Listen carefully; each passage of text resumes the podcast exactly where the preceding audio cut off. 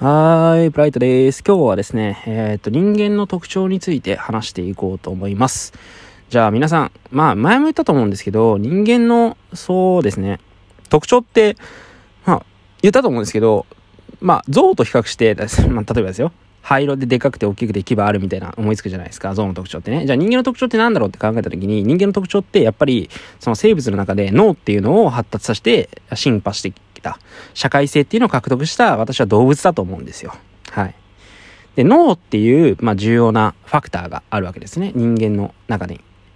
まあ、その他の生物より優れている要素です。ただ、その脳について私たちって結構勉強してないなっていう風な感想を抱いてるんですよ。まあ、東大元暮らしって言って自分のいいところとか悪いところとかって見えなかったりするじゃないですか。その人間としての特性上、脳っていうのを発達させてきたがあまりに、その自分たちの特徴である脳の仕組みについて知る機会があんまりないみたいな、そういうのが言えるんじゃないかなっていうふうに思ってて、今日はその話をしたいと思います。えー、っと、実際に、えー、脳の働きを知るっていうのはどういった効果があるかっていうとですね、まあ、そうですね、えー、っと、学習効率面ですごい効率が上がりますね。あと、まあ、普遍的に物事を捉えることができる。価値観に縛られずに、えー、物事を捉えることができると。うん。まあ、余計なバイアスをかけずに物事を見ることができるようになるかもっていう感じですね。その感情バイアスっていうのが皆さん、まあ知ってる方は知っている、知らない方は知らないと思うんですけど、まあ簡単に言うとですね、えー、多分自分が嫌いなものに対してはちょっとなんか不利益な、なんか、例えば自分の、あの、推しがいるじゃないですか。言うと。そしたらちょっとなんか下手くそでも、自分の推してる子だったら、なんか大丈夫、可愛いみたいな。感じになると一緒で、ちょっと嫌いなやつが少しでミスすると、お前あいつ何やってんだよ、いつもに。って、怒るじゃないですか。これがまあ感情バイアスですね。すげえ簡単に説明しましたけど、そうそうそうそう。まあ、そういったバイアスって本当は良くないですよね。まあ正常な状態で見たいじゃないですか。ただその感情によるバイアスがかかるのが脳の仕組みなんですよね。で、それがいろんなところでまあ邪魔したりですね、正常な判断を狂わせるっていうことがあるんで、えそこら辺をまあしっかり抑えましょうと。で、そうすることによって正しい目線で見れることがありますよと。まあ実際には難しいんですけど、そのね、正しい目線で見るっていうのはね、うん。まあ、人間もね、まあ心があって、感情っていうのを持ってるんで、それを完全に制御するっていうのは本当に難しいんですけど、うん、私なんかでもね、イラってしたりする時もありますし、でもそれって本当に無駄な感情だなみたいな、うん、思うわけですよ。うん。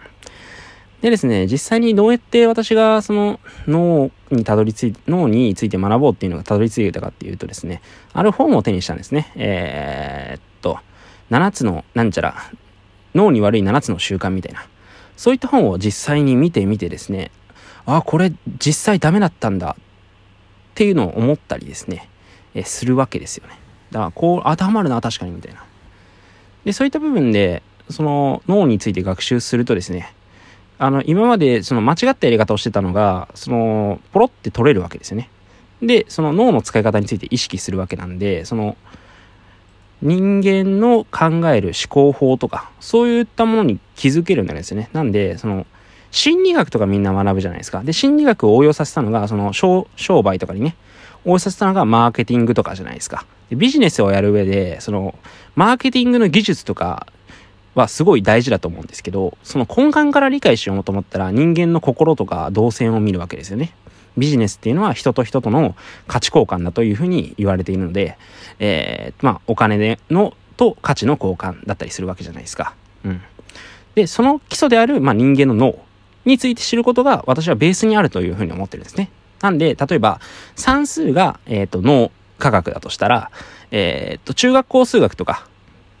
えー、と高校でやる数学が心理学の部分だと思ってます。で、その心理学の応用で、マーケティングっていうのがあるわけです。ビジネスに応用するね、手法。それが、例えば、応用数学とか、まあ、大学とかでやる内容。まあ、実際に実社会で使えるように役に立つものですね。で、こういったような理解があるんで、ベースと、ベースとなるですね、脳科学っていうのを、まあ、みんなやった方がいいんじゃないかなっていうふうに、まあ、勝手に思ってるわけですね。うん。まあ、本当に、ね、あの、マーケティングっていうのを知ってるだけでね、手法は、まあ、実際に使えたりするんですけど、そこ、そこがなんでっていうのは、やっぱり人間の心理状態とか、そういったものに左右してくることがあるんで、で、その心理がどこを司るかって言って、やっぱ脳になってくるわけじゃないですか。人間の中枢である。だから、脳をやって、心理学やって、マーケティングみたいな